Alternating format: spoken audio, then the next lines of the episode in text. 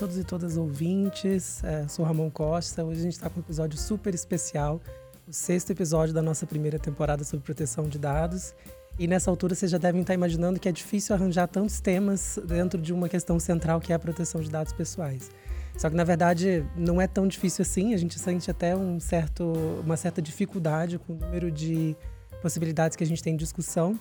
Mas hoje a gente resolveu trazer um episódio diferente, porque vai tratar de um assunto específico da proteção de dados pessoais, especificamente quando a gente fala do campo de atuação é, nessa área do direito. E ah, uma questão que a gente sente uma certa falta de discussão ainda, que são as possibilidades de tutela que a gente tem pela Lei Geral de Proteção de Dados Pessoais, especificamente quando a gente fala de tutelas coletivas. Mas, claro, eu não ia fazer isso sozinho, né? Hoje eu estou aqui com a Bárbara, com o Rafael e com a Karen também, que é minha co-host. Karen, tudo bem? Oi, Ramon, tudo bem? Fazia um tempo que a gente não gravava, né? Então, estamos aqui matando um pouco das saudades. É... Já quero começar dando as boas-vindas para os nossos dois convidados, tanto a Bárbara quanto o Rafael. A gente já acompanha o trabalho dos dois, então muito obrigada por terem aceitado o convite. E acho que eu já vou começar pedindo para os dois se apresentarem para os nossos ouvintes, né, para o nosso público. E logo na sequência a gente já vai fazer alguns questionamentos. Bárbara, você, por gentileza, quer começar se apresentando para quem nos escuta? Tudo bem. É, primeiramente, muito obrigada pelo convite. É uma honra é, poder participar é, desse podcast, que eu já acompanho há um tempo, aqui do NIC-BR. É, bom, eu sou advogada, é, graduada e, e, mestra pela PUC São Paulo, é, e a minha dissertação trata exatamente sobre a inefetividade ou a efetividade é, da tutela coletiva na proteção de dados pessoais. Muito obrigada, Bárbara. E Rafael, por gentileza, se você pudesse se apresentar. Claro. Primeiro, queria agradecer também, Ramon e Karen, pelo, pelo convite generoso para estar aqui. É um podcast que eu também acompanho, ouço e aprendo bastante. É, eu sou Rafael Zanata, eu sou advogado em São Paulo, sou diretor de uma ONG chamada Data Privacy Brasil. É, tenho uma formação bastante interdisciplinar, é, fiz mestrado em Teoria do Direito, Sociologia Jurídica, doutorado fora do Direito, fiz um doutorado no ambiente de Instituto, Instituto de Energia e Ambiente da USP, investigando proteção coletiva dos dados pessoais como um remédio para o ambiente informacional. Então, esse debate me interessa bastante e esse é o tema do livro que foi lançado também ano passado, chamado a Proteção Coletiva dos Dados Pessoais, Vetor de Interpretação, que é um livro que trata sobre tutela coletiva é, e direitos difusos aqui no Brasil. Perfeito, gente. É, a gente está super lisonjeado de trazer especificamente vocês dois para esse tema. É, como a Karen falou, a gente sempre pesquisa os trabalhos, enfim, o desenvolvimento de carreira dos nossos convidados. E, em específico, quando a gente fala de tutela coletiva, tanto o Rafael quanto a Bárbara, eles têm uma produção maravilhosa. Né? Eu tive, ainda não complementei essa leitura né, nesse momento de de muitas coisas acontecendo, a gente não consegue ler aquilo da, de forma muito retilínea, né? Então eu estou tateando alguns capítulos, mas eu já tive acesso aí leitura do trabalho da Bárbara e do Rafael, livro que ele já citou, mas que também a gente vai falar algumas vezes aqui, provavelmente. É, e, enfim, para discutir tutela coletiva, a gente precisava pensar um norte dentro dessa, dessa conversa, e eu acho que a gente poderia começar falando da importância desse tipo de tutela para a proteção das coletividades. Né? E quando a gente fala de proteção de dados pessoais em específico, é, a gente tem a questão de que proteção de dados pessoais é hoje um direito fundamental. É, e acho que essa relação da proteção de dados pessoais como um direito fundamental tem um, uma questão muito importante quando a gente vai analisar as possibilidades de tutela desse direito. Então, falando de tutela coletiva, eu queria que vocês dissessem um pouco sobre essa relação é, e especificamente também sobre como isso aparece na Lei Geral de Proteção de Dados Pessoais, que é o diploma específico né, para a proteção de dados pessoais no país, e que agora, né, na interpretação, acredito que da maioria das pessoas integra esse microsistema da tutela coletiva no ordenamento jurídico brasileiro, com disposições específicas. Agora, se não estiver me falando na memória, acho que o artigo 22 faz uma citação uh, direta à questão da possibilidade de tutela coletiva, e depois o 42, parágrafo 3 também volta a citar. Então, só para quem está ouvindo e gosta de acompanhar lá para ver exatamente de onde a gente está falando, então Partindo dessa estrutura que a LGPD trouxe de possibilidade de tutela coletiva e da proteção de dados pessoais como direito fundamental, eu queria que vocês discorressem um pouco para a gente nesse início sobre essa relação e como a tutela coletiva se apresenta por meio da LGPD, por favor. É, bom, eu acho que, primeiramente, é importante a gente contextualizar, né, explicar para os ouvintes um pouquinho de quando a proteção de dados é, virou um direito fundamental autônomo, né? Então, lá em, em 2020, o STF, numa decisão no, na ADI 6387, que tratava do compartilhamento de dados de usuários de telefonia com o IBGE, é, reconheceu a proteção de dados como um direito fundamental autônomo. E em 2020 foi promulgada a emenda constitucional 115, que inclui a proteção de dados como um direito fundamental no rol do artigo 5 é, da Constituição Federal.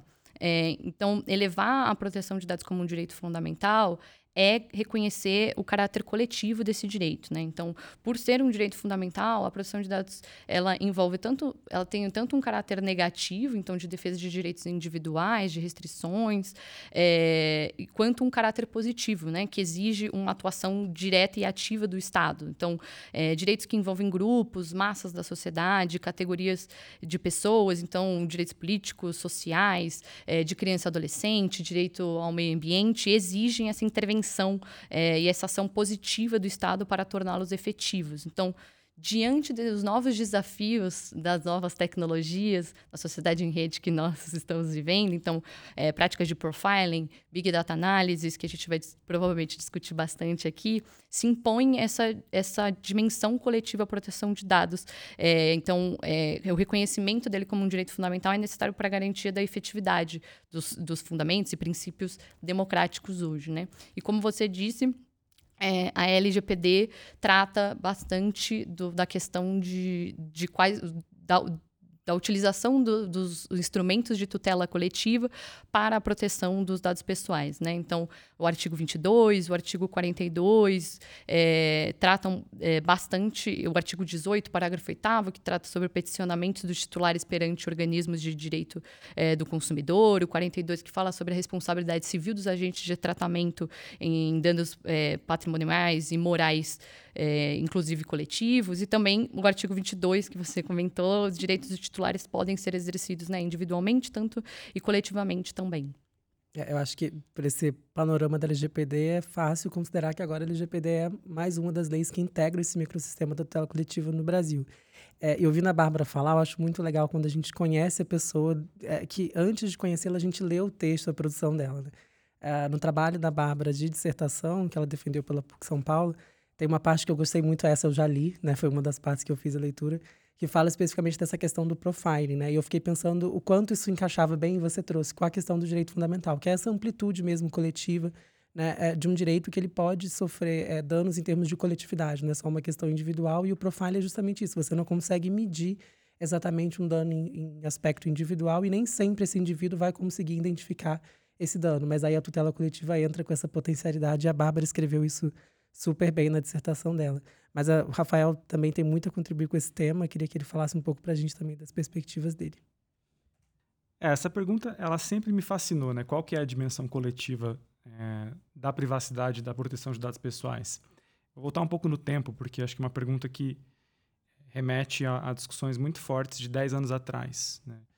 É, acho que isso foi primeiro escancarado com o episódio do Snowden na, na discussão específica sobre privacidade não sobre proteção de dados pessoais, mas o episódio do Snowden, ele trouxe é, geopoliticamente né, e para todo mundo que era do campo uma percepção muito clara sobre as afetações coletivas com relação a sistemas de vigilância em massa, né, inclusive instrumentalizados por agências de inteligência, como é o fato da NSA. E o Snowden trouxe é, um olhar bastante revigorado para a discussão sobre privacidade de uma dimensão muito política sobre a privacidade. Isso foi muito importante em junho de 2013. Acho que na esteira do, do Snowden, é, eu lembro que entre 2013 e 2015, um, grupo muito importante de acadêmicos é, se organizou para uma discussão mais sofisticada sobre a dimensão coletiva da proteção de dados pessoais, já diferenciando proteção de dados pessoais e privacidade. Né? Especialmente um filósofo italiano que é muito importante no nosso campo, que é o professor Luciano Floridi, né, que é um professor sobre ética da informação, e algumas professoras que também são de filosofia, de antropologia, como a Mihaly Hildebrand, a professora Lynette Taylor, que está em Tilburg, na Holanda, e um professor de engenharia, né, o Alessandro Manteleiro, que é um professor da Politécnica, que escreveu um, um artigo bastante influente sobre as dimensões coletivas da proteção de dados pessoais. É, eu comecei a investigar esses temas partindo da obra desses professores. Né? E, e, quando eu levei a discussão para o em 2017 para o Fórum da Governança da Internet no Rio de Janeiro. Teve um seminário acadêmico organizado no Rio, uma discussão com o Danilo Doneda e com outros acadêmicos do campo. foi quando eu usei pela primeira vez essa expressão coletivização da proteção de dados pessoais, para tentar designar esse fenômeno é, de que nós estávamos numa transição entre uma abordagem anteriormente centrada só em direitos subjetivos, no indivíduo, nos chamados data rights, né, os direitos individuais sobre os dados, para uma outra dimensão é, focada em aspectos comunitários, é, focada especialmente né, no, no, significado dessa capacidade de aprendizado por máquinas que estabelece correlações entre milhares né, de dados tidos como triviais, é, com capacidade preditiva comportamental, portanto, existe uma criação de grupo, né, que na, na, filosofia da computação a gente chama de constituição ad hoc, né, por processos de, de correlação de dados por aprendizado em máquinas. Isso vai produzindo uma nova formação social. Né, e essa formação social passa a ter o, o interesse protegido. Né, esses interesses que não são individuais, são interesses de grupo, né, interesses coletivos. Agora, o mais interessante que eu, que eu descobri nesse processo de investigação é, científica, né, iniciada sete anos atrás, é que, indo para as origens da discussão de proteção de dados pessoais, especialmente na década de 70, né, então eu acabei voltando nesse processo de investigação com, com Ricardo Abramovay e com Doneda, é, na formação histórica da proteção de dados pessoais, na sua origem, no seu berço mesmo, é, você percebe muito claramente, né, especialmente na, nos anos de 74 e 77, né, nesse período de tempo, é, quando a OCDE passa a organizar os seminários em Paris sobre proteção do ambiente informacional, e eles usam, eles fazem um primeiro seminário sobre privacy and data protection, é ali que em Paris que esse termo proteção de dados pessoais ele é cravado na OCDE como um termo definitivo. É, já existem muitos intelectuais que passam a fazer uma, uma abordagem comunitária e coletiva sobre esse direito.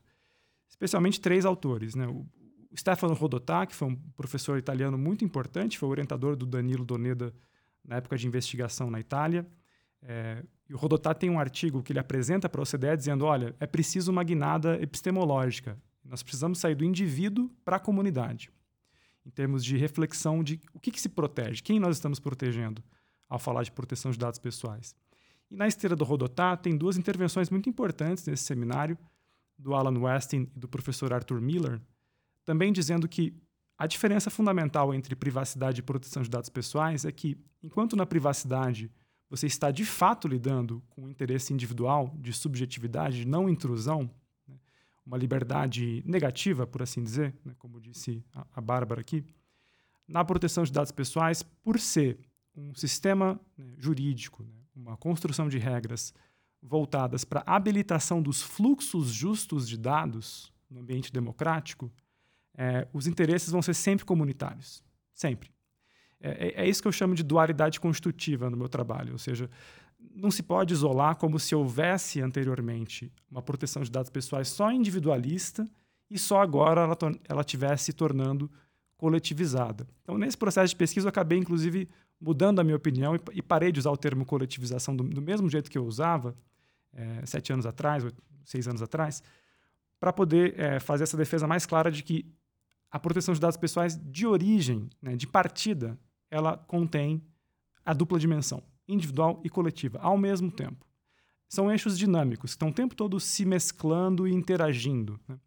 Isso é muito importante para negar acho que, aquilo que eu chamo de um, de um paradigma estadunidense, né? isso tem muito a ver com a ideologia é, defendida pelo círculo de comércio e pela agenda é, política americana na década de 90, de que toda a discussão de proteção de dados pessoais poderia ser resumida em questões de consumo individuais e em privacy, né? ou seja, poderiam ser minimizadas né, e lidadas com esse modelo que hoje se disseminou né, de notice and consent, ou seja, você avisa, você cria um aviso de privacidade e você obtém um consentimento individual que vai legitimar essa transação. Né? Esse modelo está completamente fracassado. Esse modelo deu muito errado. Né? E, na verdade, se você olha a origem da proteção de dados pessoais, esse modelo nunca foi defendido. Acho que esse que é o ponto importante. Né? Então, o Brasil acho que tem uma vantagem que é a nossa discussão sobre proteção de dados pessoais, acho que ela é permeada por outros valores. Ela já é orientada a uma discussão constitucional, ela já é orientada a uma discussão sobre acesso à justiça, ela já é orientada a uma discussão sobre comunidades, ela já é orientada a um debate antidiscriminação, antirracista. Então, é muito mais fácil, eu acho, para o brasileiro né, e para a brasileira é, ter clareza sobre essa dimensão coletiva da proteção de dados pessoais. Isso soa um pouco radical aos ouvidos de um estadunidense. Né? Nos vários debates que eu tive com representantes dos Estados Unidos, a ideia de que é, privacy and data protection são é, interesses coletivos e difusos é uma ideia radical. Né? Para os europeus, um pouco também, até porque essa categoria do direito difuso não está estabelecida no direito europeu. Ela está estabelecida no direito brasileiro, né? o que é uma coisa muito interessante. Então, acho que nós temos é, muitos pontos de vantagem. Né? Essa, essa conquista recente que nós tivemos no Supremo, né, de reconhecer a dimensão objetiva, que coloca o Estado também responsável pela efetivação desses direitos, ela é um vetor muito importante, mas eu acho que tem uma riqueza muito profunda quando a gente pensa em toda essa estrutura de proteção de, de direitos coletivos que já existe no Brasil há 30 anos e que agora passa a ser mobilizada para a proteção de dados pessoais. Isso eu diria que é algo muito brasileiro. Isso você não vai encontrar na França, não vai encontrar na Itália, não vai encontrar nos Estados Unidos. Então é um ponto de vantagem, acho que muito importante para nós. Perfeito. Eu estava aqui escutando e também tomando essa, essa aula, né, dos dois, assim, acho que tocar em pontos é, diferentes e convergentes ao mesmo tempo. Acho que o Rafael trazer essa, esse arcabouço teórico é super importante. É uma defesa que eu faço sempre, né, especialmente para os acadêmicos em direito, a gente entender os aspectos históricos também de formação de uma tutela, enfim, de um direito em específico. E ele falar do, do Rodotá me lembrou muito, foi acho que talvez a minha primeira leitura sólida de proteção de dados tenha sido o livro do Rodotá, que a professora Maria Celina Bodan traduziu para o português. Né? O, o Rodotá, como o Rafael disse, ele foi orientador do, do Doneda no período na Itália, e aqui a Maria Celina Bodan, que, que traduziu o livro, foi orientadora da minha orientadora atualmente, que é a Caitlin. Então é engraçado ver todo esse retrospecto e ver como eu consegui agarinhar perspectivas de cada uma dessas pessoas que trabalharam. Ouvindo o Rafael falando agora, eu vi outras lentes de leitura dentro de um mesmo assunto, dentro de um mesmo arcabouço teórico. Então, assim, é um, é, é, são infinitas as possibilidades de você reconhecer caminhos de estudo para a proteção de dados pessoais. E esse resgate é, com certeza, é, o início de tudo. Mas, assim, eu não vou tomar conta da conversa, porque eu sei que a Karen está aqui e que ela também tem boas perguntas para trazer. Então, Karen, a palavra está contigo. Obrigada, Ramon. É, antes de fazer uma pergunta, que eu fiquei aqui com, com a dúvida, eu queria só reagir à fala dos dois. Eu fiquei pensando, nossa, que aula, foi muito bom o, o Rafael trazer também todo esse contexto histórico, né, e a importância da gente discutir privacidade de uma forma tão ampla, abrangente, né, que afete a toda a coletividade. Então, aprendi muito aqui com, com, com você, Rafael. É, e falando sobre outros temas, eu queria falar um pouco sobre o propósito né, da ação civil pública. É, a gente já sabe que a Lei Geral de Proteção de Dados ela já prevê a possibilidade de proposição de uma ação civil pública para discussão de impasses que envolvam discussões sobre eventual é, descumprimento ao direito à privacidade ou ali algo que afete é, a proteção aos dados pessoais. Então, sempre que for comprovada alguma ameaça é, ao direito à proteção dos dados pessoais, pode se valer desse recurso, desse instrumento, para se ter uma tutela coletiva, né? E, e, de forma também abrangente, proteger a todos nós. É, essas ações coletivas, eu fico imaginando que elas podem ter pedidos mais variados e afetar pessoas é, de diferentes núcleos, diferentes situações. É, eu fiquei imaginando em, em, exemplos e até pesquisando é, algumas ações que já foram propostas. É, nós verificamos, por exemplo, ações que tinham é, por objeto exclusão de dados pessoais, ou por objeto impossibilitar ou impedir um compartilhamento irregular entre empresas de dados pessoais. E, e a grande maioria dos casos práticos que eu, que eu pesquisei foi para se valer o princípio da transparência, que é tão é, dito, que é tão reforçado, né? É, a gente que trabalha, que faz planos de conformidade, que está sempre lendo políticas de privacidade, a gente sempre pensa nesse princípio. Vamos deixar mais transparente, vamos falar, vamos dialogar da melhor forma com os titulares. Então, é, é você garantir né, que para os titulares que eles tenham informações claras, precisas, acessíveis sobre o tratamento dos seus dados pessoais. Então, é, nessa, nesse universo de, de tutela coletiva, do direito à privacidade e à proteção de dados pessoais, eu queria que vocês pudessem explicar um pouco como que vocês veem a tutela coletiva da proteção de dados pessoais ser efetivada a partir de uma ação civil pública ou de outro instrumento. Como que vocês veem hoje isso na prática? E principalmente se vocês podem trazer casos é, práticos ou alguma iniciativa do poder é, poder judiciário que vocês possam compartilhar conosco para a gente materializar, né, todos esses exemplos. Eu sei que são diversos. Todos os dias a gente tem notícia de, de novas ações que são ajuizadas, mas na visão de vocês, o que dá para a gente destacar, o que é, é mais relevante para a gente acompanhar, estudar, enfim? É, bom, é, eu acho que, primeiramente, é importante a gente é, ressaltar que aqueles artigos que a gente citou, né, da tutela coletiva na LGPD, que permite a tutela coletiva, que possibilita a tutela coletiva na LGPD, é, no artigo 64 é, dispõe que os, os direitos e, os, é, e, e, outros princípios e fundamentos que estão dispostos na LGPD é, não excluem outros de outros ordenamentos, né? E é, diante de uma interpretação, né, tanto do artigo 22, do 42, desse 64, a gente consegue é, entender que a ação civil pública é um instrumento de tutela coletiva que se pode utilizar para a proteção de dados pessoais, né? E é, o que eu achei muito interessante quando eu estava também escrevendo a minha dissertação, é, apesar de ser um estudo mais antigo, é, tem uma pesquisa lá em 2017 da Sociedade Brasileira de Direito Público que coloca que a maior participação na defesa de direitos coletivos e ajuizamentos de ação civil pública é, era, é feita pelo Ministério Público. Né? Então, isso é uma pesquisa lá de 2017. Mas, por que também a ação civil pública é também. A, esse estudo mostra que também é a principal, o principal instrumento utilizado para tutela coletiva. Né? E aí eu acho que é importante a gente resgatar um pouquinho lá atrás da tutela coletiva.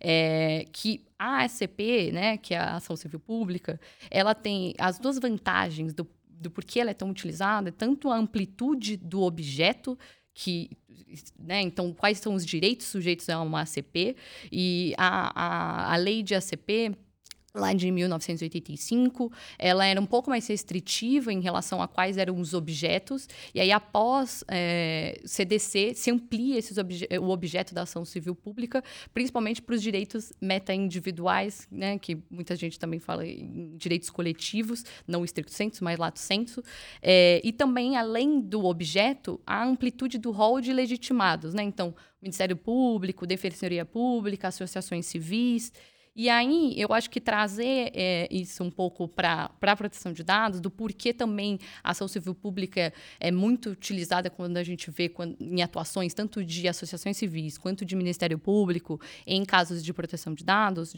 é, é entender um pouco essa relação dos direitos difusos e eu acho que é importante trazer, sei lá, alguns exemplos para a gente ter uma, uma, uma, noção, né? Então, os direitos difusos, eles são aqueles que são indeterminável, então os sujeitos são indetermináveis, né? não são sujeitos determináveis e o objeto é, indi é indivisível e são e basicamente é uma situação de fato que os une, né? Não é nenhuma relação jurídica que os une naquele caso. Então, como a gente comentou aqui, é, os direitos difusos são muito importantes para os casos de, por, por, por exemplo, de profiling que a gente estava comentando aqui. É, os direitos coletivos estrito senso são aqueles que os sujeitos são determináveis, o objeto é indivisível e há uma relação jurídica entre eles. Então, por exemplo, num caso de tratamento é, ilícito de dados pessoais de empregados de uma empresa ou algo do gênero. E os direitos individuais homogêneos, que são os sujeitos são determináveis, o objeto é divisível e há uma origem comum, né? Então, eventualmente, a gente pode pensar nos casos de, de vazamento de dados, de consumidores de uma empresa específica e tal. E aí eu acho que a importância da ACP é um pouco do que a Karen comentou. Além da reparação de danos morais e danos materiais, que né, a gente, é, que a gente sempre é, é mais comum. É mais comum, exatamente. É, também tem, eu acho que o que você trouxe é muito importante, da tutela inibitória, né?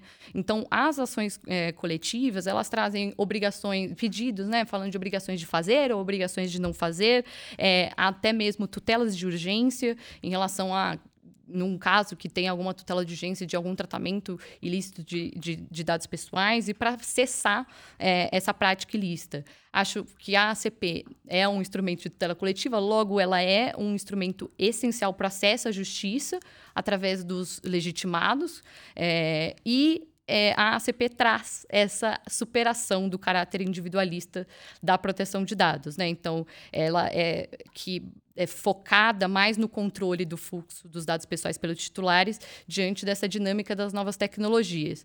E aí o que, que a gente tem visto, né, no, no judiciário e nesse último período, digamos assim, antes mesmo da vigência da LGPD, há um protagonismo tanto do MP quanto das organizações da sociedade civil e é um pouco do que o Zanata trouxe. É uma tra a tradição brasileira de, na discussão de tutela é, de direitos coletivos, ela, ela já está tão enraizada no Brasil que eu acho que é um pouco isso que ele comentou. Não, não nos é estranho imaginar essas ações. A gente fala, tá, então, é, eu acho que um, dos, um caso que é. Não, não é um caso específico, mas, por exemplo, é, antes mesmo da vigência da LGPD, que foi em 2020, né? Tinha dentro do MPD do, do Distrito Federal, tinha uma unidade especial, que é a SPEC, é, que entre 2019 e 2020 foram 50 procedimentos. Então, e esses procedimentos desde inquéritos civis, então, além de ação civil pública, os inquéritos civis era muito importante para investigar eh, quando saía alguma notícia em relação a Cambridge Analytics ou algo do gênero. É, o MP era muito atuante em abrir inquéritos civis, recomendações, TAC, né, o termo de ajustamento de conduta, procedimentos de admi é, administrativos de fiscalização da proteção de dados e Nesse, em alguns desses casos, inquéritos civis iam para, né, se constatava e entrava com, se ajuizava uma ação civil pública, né.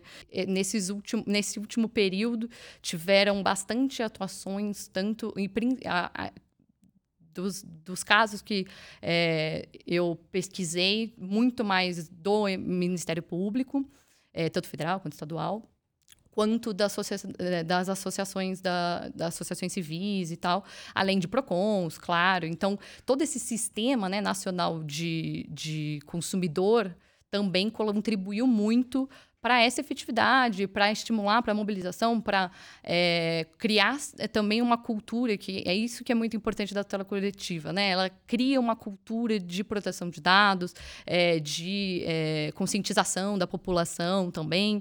Então, acho que acho que é esse o panorama. Assim. Eu acho que a gente acaba repetindo, né, Bárbara, o que, se aconte o que aconteceu no passado com o Código de Defesa do Consumidor, uhum. que teve né, uma mobilização da sociedade, dos órgãos de proteção aos consumidores, sociedade civil, poder judiciário, até todo mundo se, se conscientizar dos direitos que aquela lei trazia e hoje é uma coisa normal, né? Todo mundo já sabe, qualquer consumidor sabe quais são seus direitos, o que ele deve ou não impugnar. Eu torço muito para que isso também aconteça com a Lei Geral de Proteção de Dados. É, eu percebo com os meus familiares, porque a gente não pode falar da bolha que a gente vive, mas já vejo que muitos já estão se conscientizando, né? Tendo conhecimento dos seus direitos, a, a exemplo do, do que aconteceu no CDC. Então, acho que a gente vai percorrer esse mesmo caminho e tomara que a gente chegue ao mesmo ponto que chegamos com, com o CDC. Zanata, você quer também contribuir conosco? É, esse, esse é, tópico né, da, dessa história da ACP, eu tive a honra de ter de experiência de sala de aula com, com Bárbara, né, que foi aluna, e todo professor é aluno também do processo de ensino-aprendizagem, né, numa dimensão freiriana. É, eu sempre levo os casos práticos para os alunos e sempre discuto as ACPs né, de cabo a rabo e faço, inclusive, exercícios de como é que eles contestariam as ACPs. E acho que esse é um ponto que... Tem dois pontos que são muito importantes. Primeiro que a ACP no Brasil ela é uma criação jurídica brasileira. Né? Ela é diferente do sistema de class action e ela é diferente do sistema de collective redress na Europa. Então, ela é muito brasileira e ela é muito é, habilitadora, facilitadora do acesso à justiça. Né? É, e isso acho que parte de um ativismo muito grande né, que pessoas fizeram no passado. Né? A professora Ada Pellegrini Grinover, o José Carlos Barbosa Moreira, Kazuo Watanabe, eles não eram só processualistas e membros do Ministério Público ou promotores, eles também eram ativistas, porque eles fizeram um trabalho de reforma processual muito grande na década de 80. Né? Isso tem a ver com, com, três fatores. Primeiro, um modelo de contestação do que seria um processo civil burguês, porque a, o ponto de partida deles é que no processo de redemocratização, o que está o interesse a ser tutelado é o interesse difuso ou coletivo, né? acima do individual ou em equiparidade com o individual, mas não somente o individual. E para uma dimensão para além do patrimônio, ou seja, não é uma questão de reparação é, de uma lesão patrimonial que alguém teve. Né? O debate clássico que o Capelete lançou em 77 foi o que acontece quando toda uma comunidade é afetada pela poluição de um rio. Né? Então, é um debate que vem também de uma concepção ecológica, uma dimensão é, ambiental né, do direito. Né? Eu acho isso muito importante, por isso que eu achei fascinante também estudar no Instituto de Ambiente e Energia da USP esse tema em específico, porque as conexões com o ambiental são muito grandes aí também. Né? É por meio da discussão ambiental que o Ministério Público cria os primeiros instrumentos de é, tutela de remoção do ilícito e daquilo que vai ser a legitimidade ativa da ação civil pública 85. Né? O, MP faz isso em 81, né, no campo ambiental, editando uma política interna, né, uma, uma norma interna né, de ampliação da sua tutela, sua capacidade de agir, digamos assim. E isso vai dar início ali a, a, essa grande estratégia de reforma que esses processualistas fizeram entre 81 e 85. Né. Acho muito interessante também que mesmo no ambiente de fim da ditadura militar, né, os, os, ministros fortes né, que tinham ali eram ministros conservadores, né, na esteira do Buzaide e outros que eram processualistas conservadores. Mesmo assim, esse grupo consegue implementar ideias bastante progressistas e convencer o, o Congresso a aprovar a lei da ação civil pública. E eu acho genial porque eles usaram os Estados Unidos como exemplo, né, dizendo assim: olha, isso aqui é o que tem de mais avançado no mundo. Olhem, por exemplo, por exemplo, como é que funciona a class action nos Estados Unidos. Mas não adotaram, não, não colocaram aqui as barreiras de entrada que a class action tem. Então foi uma jogada de mestre, porque eles usaram os Estados Unidos como fator de legitimação é, e trouxeram um modelo que é muito mais aberto ao acesso à justiça. Não tem custo judicial, não tem é, emolumentos a serem recolhidos, tem inversão de ônus da prova depois do CDC, etc. E acho que isso tem, tem a ver com uma, uma dimensão de responsabilidade preventiva. Essa é uma grande discussão do direito civil, né, uma discussão dos últimos 50 anos, que é o abandono de uma, de uma responsabilização depois que o dano acontece, para que você possa identificar o agente lesante e exigir uma reparação é, monetária, né, pecuniária, mas uma orientação do sistema jurídico como um todo é, para evitar que o ilícito aconteça ou para removê-lo o quanto antes. Né, uma tutela de remoção do ilícito é, e focada numa, numa prevenção. É, vários casos, né, desde 2000, e acho que é importante de, lembrar que é, a tutela de proteção de dados pessoais já acontecia no Brasil antes da LGPD, pelo sistema de, de tutela coletiva. É, em 2013 teve o caso paradigmático do, do Lulu, né, que era um aplicativo de ranqueamento da performance sexual dos homens. Né, gerou uma grande discussão no MPDFT. Né, o MPDFT entrou com uma tutela é, de remoção do ilícito contra a Lulu e contra o Facebook na época, né, porque tinha uma API de compartilhamento de dados. E foi ali o grande caso em que o MP resolveu se especializar em proteção de dados pessoais. Eu conto isso no livro também, né? a partir de entrevistas com o Leonardo Bessa, outros promotores. Esse caso foi o primeiro caso que trouxe o assunto da proteção de dados pessoais para dentro desse aparato de tutela coletiva que o MP já trabalhava. Né? Mas ele passa a direcionar para a proteção de dados pessoais. É, a gente poderia discutir se é uma atuação machista ou não. Eu acho que de fato é, porque como se voltou contra homens, né, a resposta do MP foi muito enérgica, né, porque era um sistema de avaliação de homens. Inclusive, eles usam argumentos de que aquilo seria uma violação à sagrada privacidade dos homens na ação. É uma ação bastante peculiar. Né. Mas ela trouxe à tona essa capacidade de ação do MP e utilização da tutela de remoção do ilícito, que é muito importante, porque a discussão ali não era o quanto que se deveria reparar né, para cada pessoa que foi ranqueada. O ponto ali é que existia uma ilicitude na API entre o Facebook e a Lulu e um sistema de compartilhamento de dados que removia a dignidade das pessoas por não concordarem com, esse, com essa participação, não estarem cientes. Então há uma difusidade, né? há um elemento difuso nesse tipo de dano, inclusive pessoas que não fazem parte da Lulu, são ranqueados automaticamente. Então é claramente um caso de, de direitos difusos, onde você nem tem a relação jurídica estabelecida entre as pessoas afetadas e, e a empresa. Né?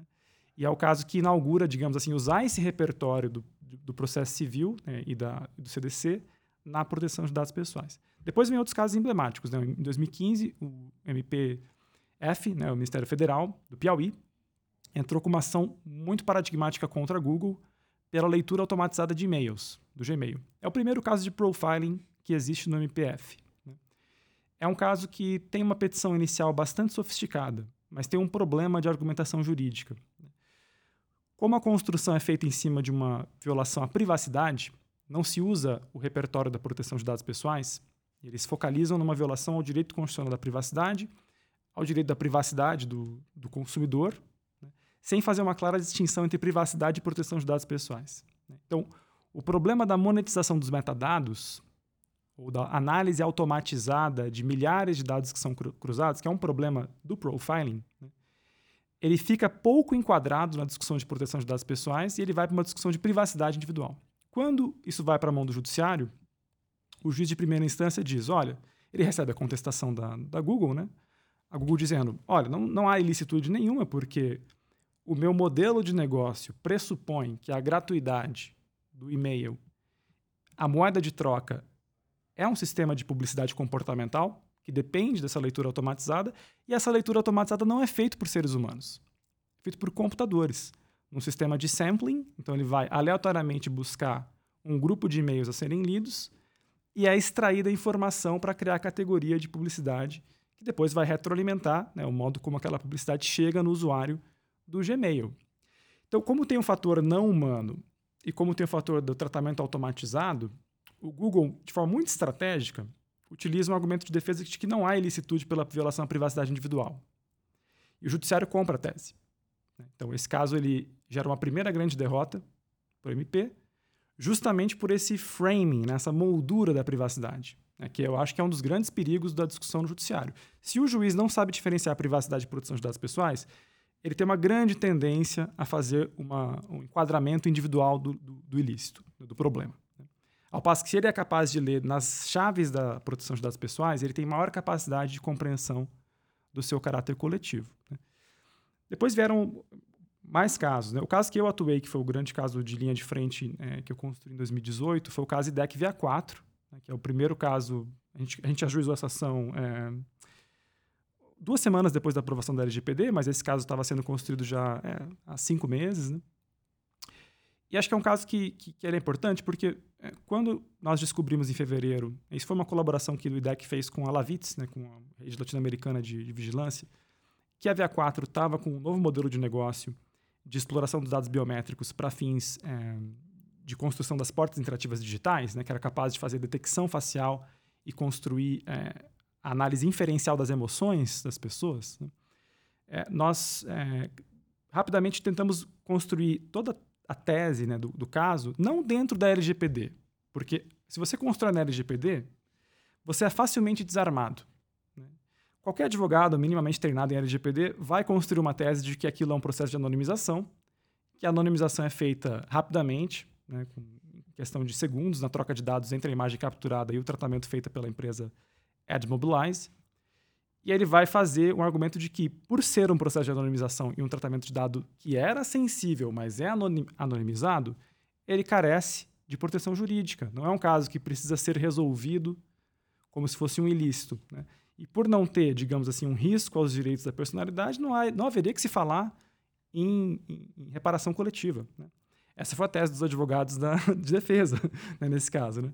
Mas nós estrategicamente mobilizamos todo esse repertório que já existia é, numa lei federal chamada Código de Defesa dos Usuários de Serviços Públicos, que é uma lei que na época era muito pouco conhecida, muito pouco falada, tinha sido aprovada há um ano só.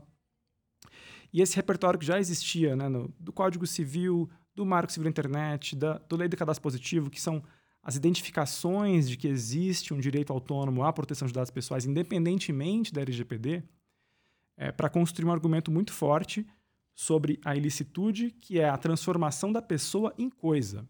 É um argumento é, profundamente kantiano, digamos assim. Porque no, no problema do metrô de São Paulo, as pessoas que são usuárias de um serviço de transporte elas estavam sendo transformadas em ratos de laboratório. Ponto.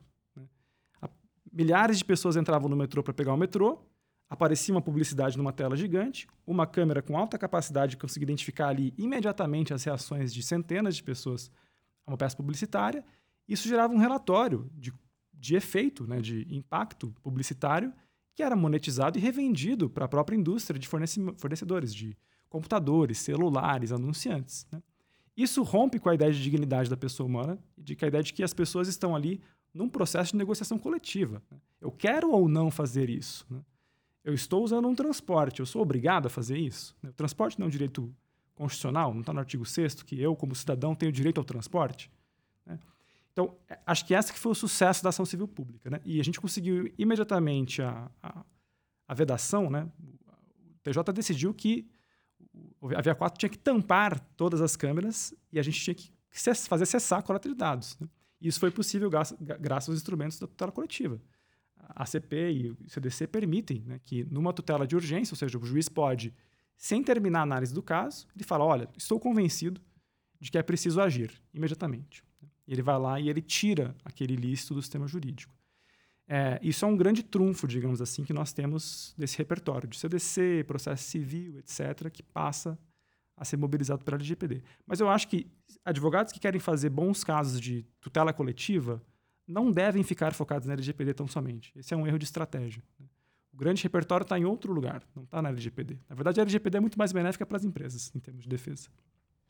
E só pegando aqui um gancho, é, porque o Zanata citou esse caso, que também eu discuto esse caso na, na minha dissertação, e eu acho que em termos de estratégia também, é, é pensar muito bem nos pedidos, né? E isso envolve bastante a discussão dos direitos meta-individuais que eu comentei, difusos, coletivos estrito senso e individuais homogêneos. Porque o que acontece? Em muitos casos, por exemplo, até de vazamento de dados, se pede, né, no pedido, é, se coloca aquele direito da proteção de dados ou algo do gênero como um direito individual homogêneo. Então, o que, que isso quer dizer? Que são indivíduos determináveis. Então, você teria que avaliar quem foram aqueles indivíduos que foram afetados naquela, naquele vazamento de dados, por exemplo, e requerer um valor de reparação civil para esses, é, esses indivíduos. Só que o que acontece é o que a gente tem visto na, no, na jurisprudência, ainda que nova, digamos assim,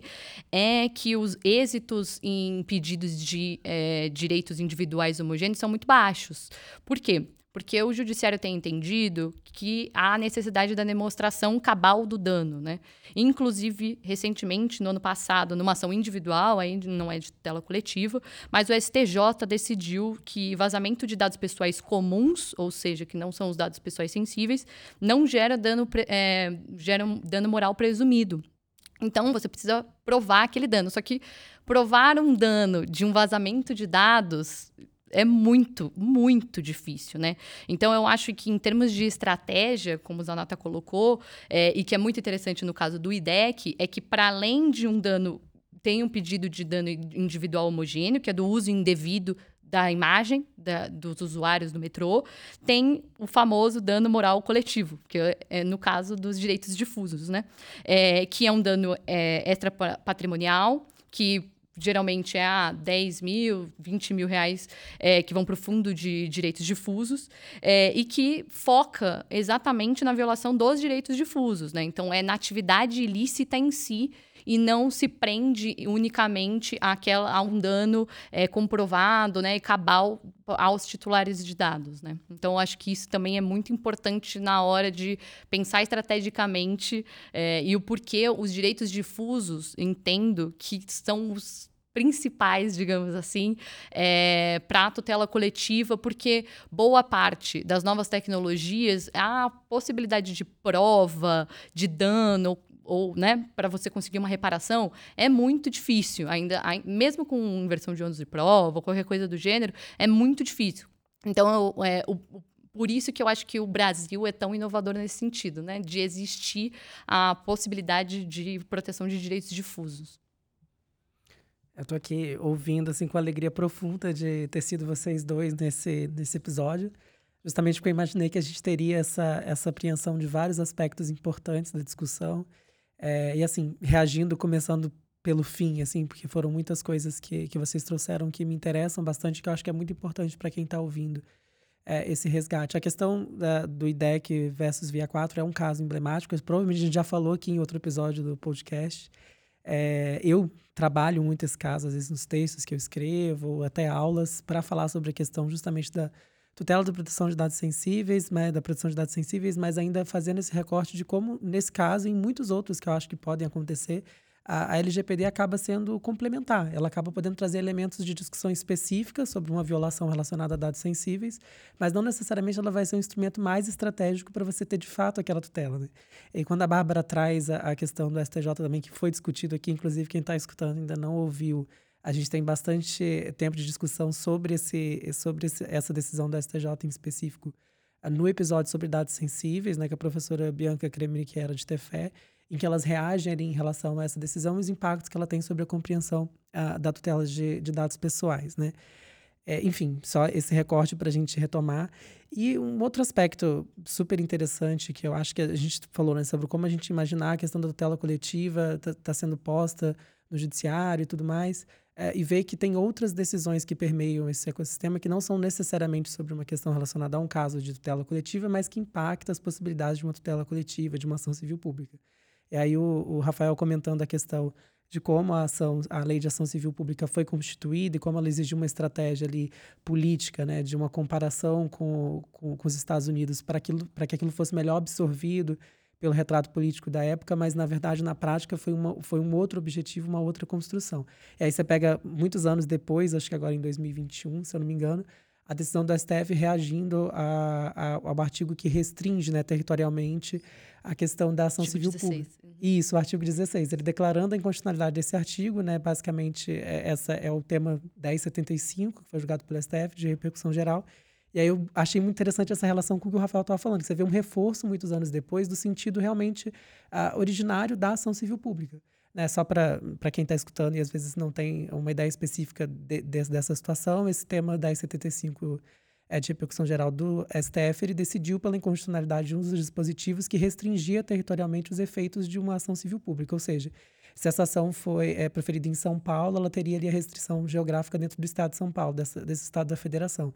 Isso vai muito contra a ideia do acesso à justiça e das possibilidades de defesa coletiva eh, da ação civil pública. Então, assim, você vê aqui depois, anos depois, um reforço, né, pelo mesmo tribunal, mesma configuração política e, e, enfim, estratégica diferente, mas um reforço do que é a ação civil pública originária, enfim. E o mais engraçado desse, desse tema é que esse tema já foi várias vezes discutido no STF. Uhum. Inclusive, isso tem algum artigo que eu lembro que eu tive que pesquisar.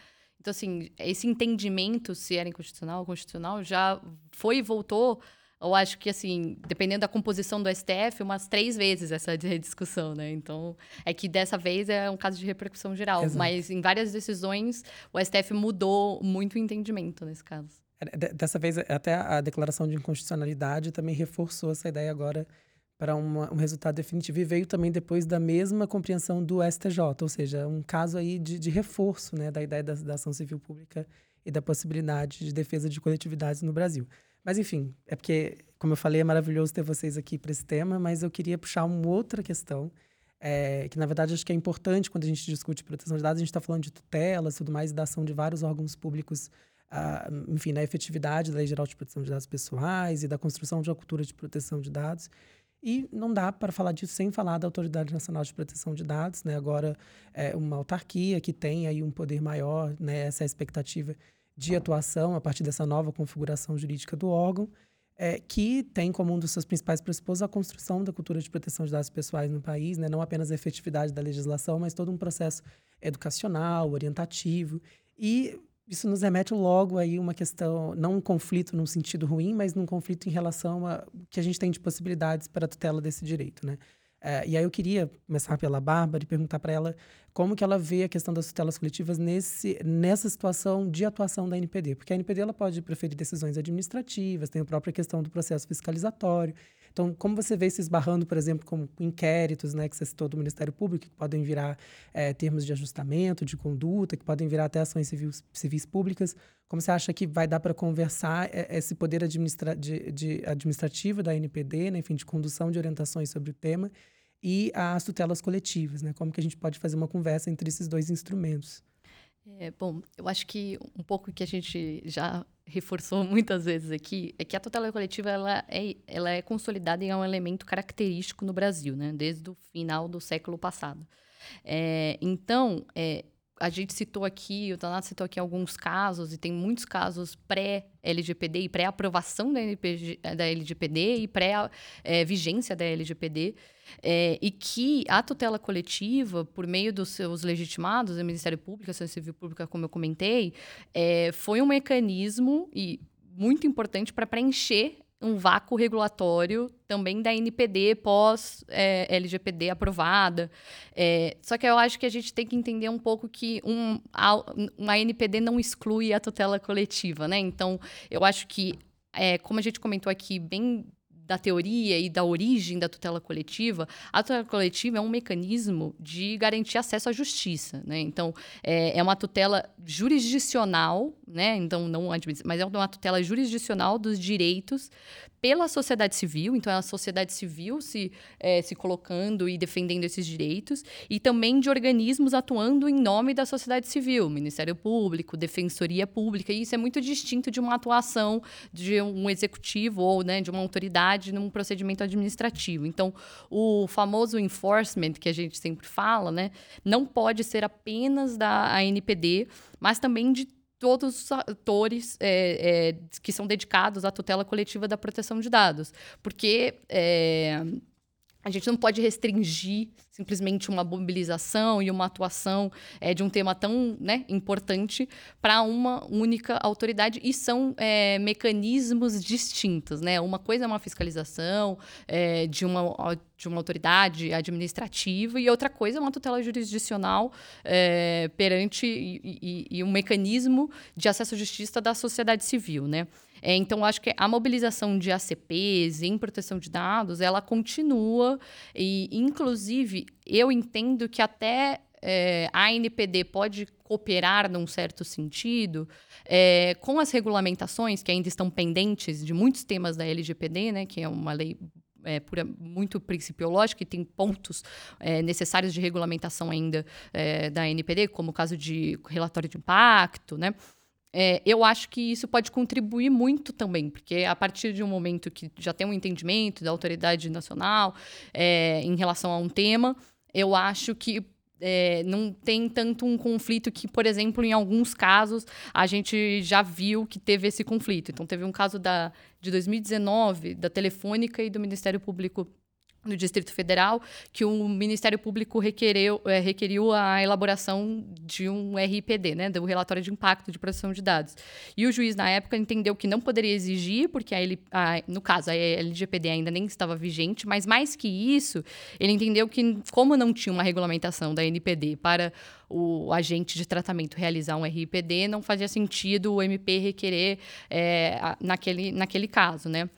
O que eu tenho sentido, e aí eu acho que é até uma discussão que a gente pode pensar, porque eu, acho, eu não tenho uma ideia muito formada e também não entrei muito a fundo, é que eu tenho visto que nos últimos dois anos, né, pós uma atuação mais é, ativa da NPD, é, outros legitimados, tirando as associações civis e, e organizações da sociedade civil, que eu acho que elas têm atuado bastante é, em AC, com ACPs né, de proteção de dados, é, parou um pouco de assumir esse protagonismo. Então, principalmente o Ministério Público, por exemplo. Então, aquele, aquela. Eu comentei aqui que no Ministério Público do Distrito Federal existia uma unidade especial de proteção de dados e inteligência artificial, que é a SPEC. E ela foi descontinuada, ela foi para a unidade de, de consumidor lá no, é, no Ministério Público.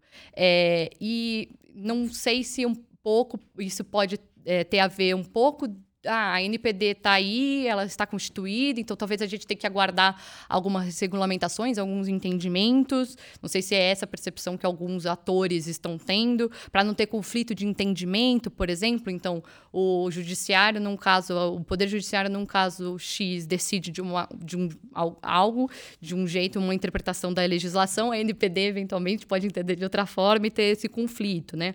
É, não sei se eventualmente esperando uma regulamentação mais forte. É, então, como a NPD ainda está nesse processo de ampliação, de estrutura de fato, é, eu tenho visto um pouco que outros atores que antes eram muito protagonistas, nesse último período, é, não ficar, né, perderam um pouco esse protagonismo de fato na tutela coletiva. É, acho que é isso. é, é, só isso, né? É. é só tudo isso. Não, é assim, perfeito, Bárbara. Inclusive, a sua fala me dá gancho para eu trazer o, o Zanata para essa conversa, justamente quando você fala da questão do processo é, de regulamentação né, da NPD, que está em andamento.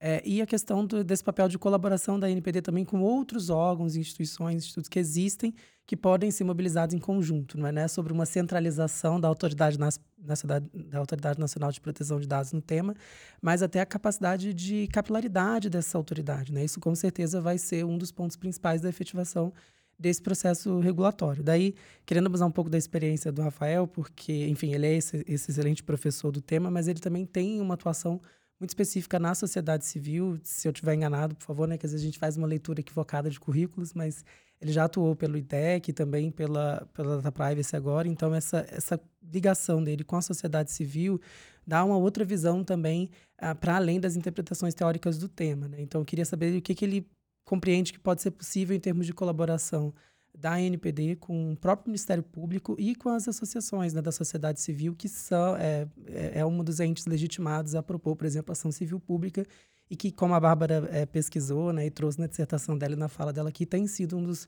grandes entes atuantes nesse tema. Até a gente pode ver nos exemplos que a gente trouxe, DEC versus Via 4 e tantos outros. Então, uhum. é contigo. É. Bom, nós fizemos muita campanha pela criação da NPD né, na, na, sociedade civil. Né. Nós, na, na época que eu estava no IDEC, você está correto, eu trabalhei no IDEC de 2015 até final de 2018 é, coordenando o programa de direitos digitais na época de fundação da Coalizão Direitos na Rede, que foi fundada em junho de 2016, né, que começou pequena, tem 12 entidades, hoje tem 55, uma coalizão bastante grande.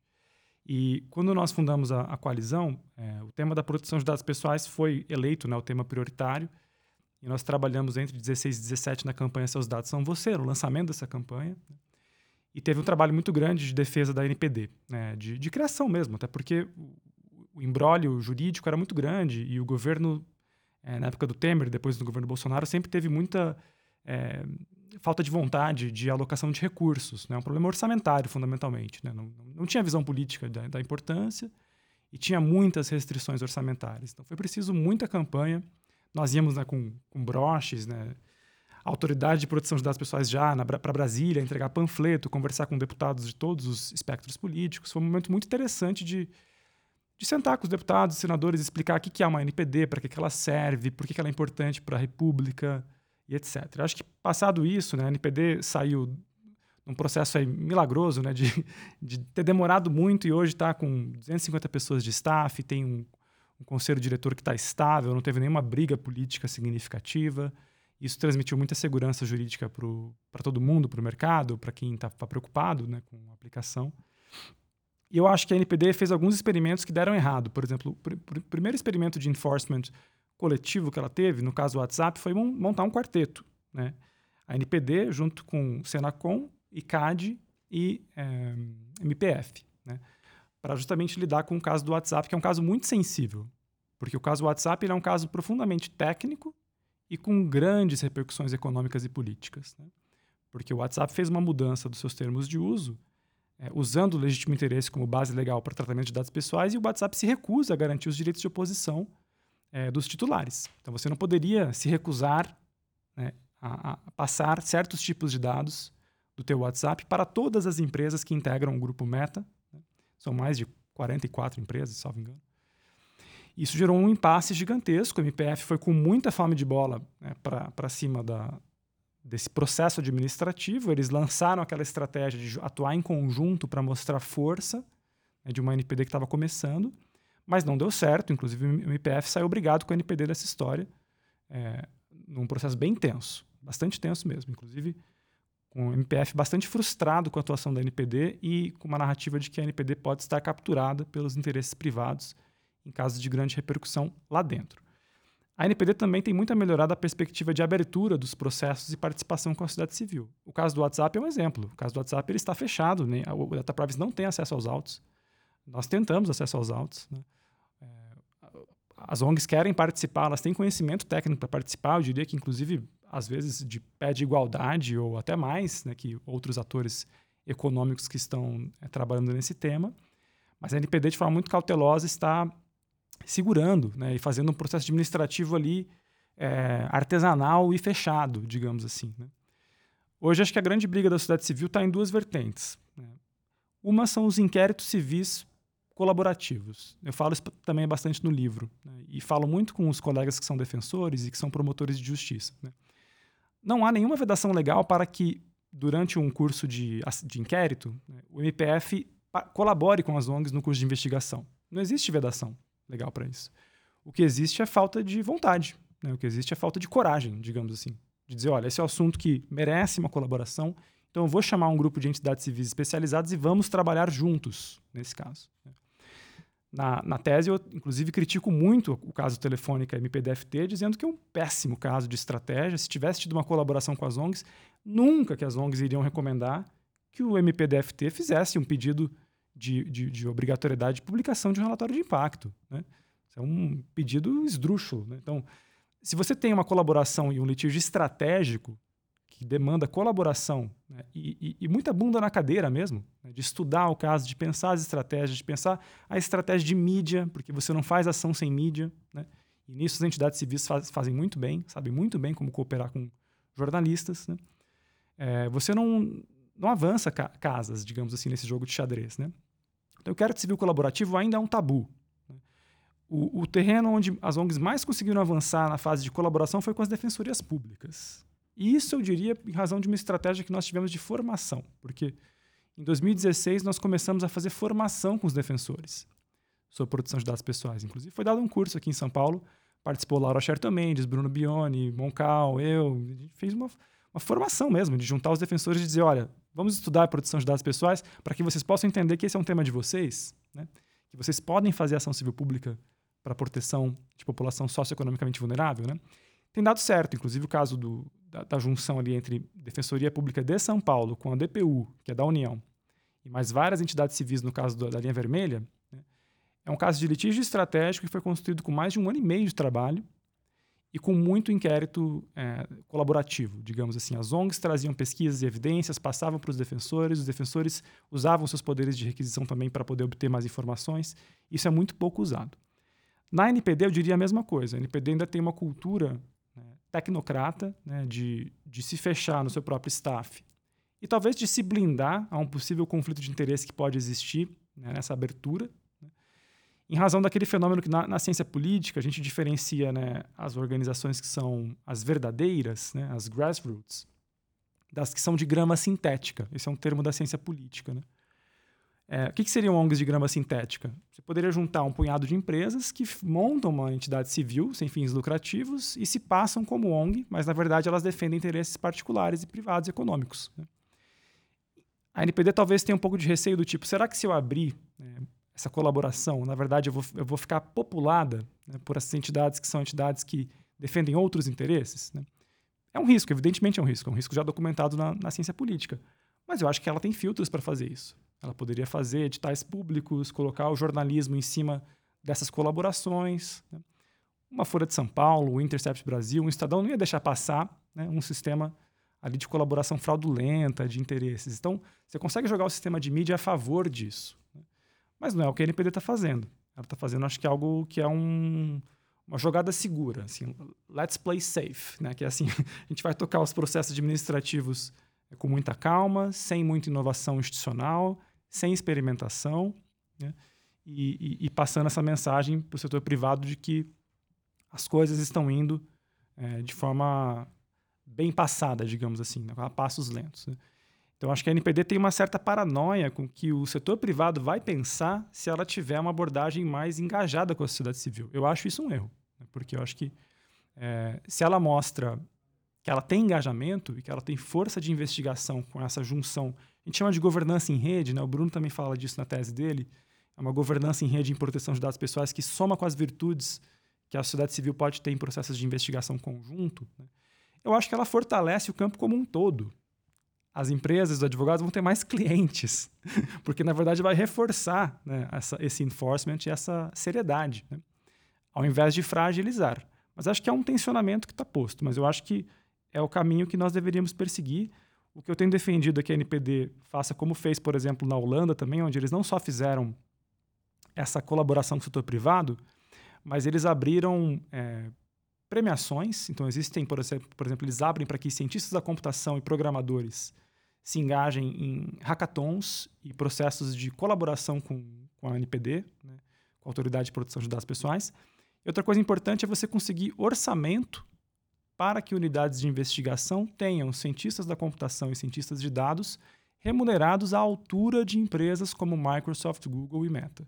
Se você não trouxer orçamento para dentro da unidade de investigação, você não vai conseguir pagar alguém 6 mil reais para trabalhar decentemente numa equipe que vai precisar de muita expertise técnica para identificação de ilícitos. Né? A Holanda percebeu isso, inclusive fez um processo tão agressivo a ponto de eles terem contratado uma, uma equipe de headhunters que ia atrás das principais empresas de tecnologia trazer os melhores cientistas com salário à altura para dentro da autoridade. e essa foi uma jogada de mestre, né, para poder fazer a, a capacitação de, de enforcement. Né? Então, sem isso, não, não tem como. É bem interessante, né, o, o Zanata falar sobre essa colaboração entre vários fatores. A gente tem isso aqui no NIC.br, mas é, quando vários atores, seja NPD, Ministério Público, Poder Judiciário, o setor privado se reúne, né, a gente tem bons resultados. E também falando sobre a sociedade civil, que tem um grande papel é, quando se fala em tutela coletiva do, dos dados pessoais. Falando especificamente das associações da sociedade civil, é, a gente também acompanha quão tem sido importante o trabalho feito por essas organizações.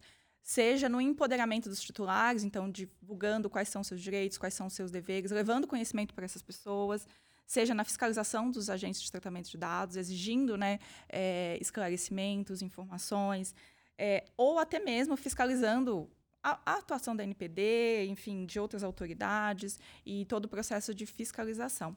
Eu queria perguntar, principalmente para o Zanata, que já estava abordando esse tema, é, como ele vê o papel da sociedade civil, né, em especial das associações da sociedade civil, na construção de uma proteção coletiva é, dos dados pessoais e se daqui para frente você enxerga cada vez mais uma atuação dessas organizações ou não, se você acha que a gente vai ter um, um uma reviravolta ou se, se não, se realmente a gente vai contar cada vez mais com a participação da sociedade civil para desenvolvimento de uma cultura de proteção de dados, em tutela é, coletiva dos dados, enfim. Sim, eu acho que assim, é, tem, tem, tem três gerações de ONGs operando nesse campo, digamos assim. Existe primeiro uma geração de ONGs da velha guarda de defesa do consumidor, que são as formadas na década de 80. Né? Você tem o IDEC, você pode ter as associações de defesa do consumidor, que tem em várias cidades, Rio de Janeiro, Porto Alegre, né? Isso depois foi dar origem até aos PROCONs e associações de PROCONs né, que existem hoje. E você tem que levar em consideração que são mais de 760 PROCONs. É, e eles também têm associativismo dentro dos PROCONs. Tem associações de PROCONs que compõem o SNDC. Né?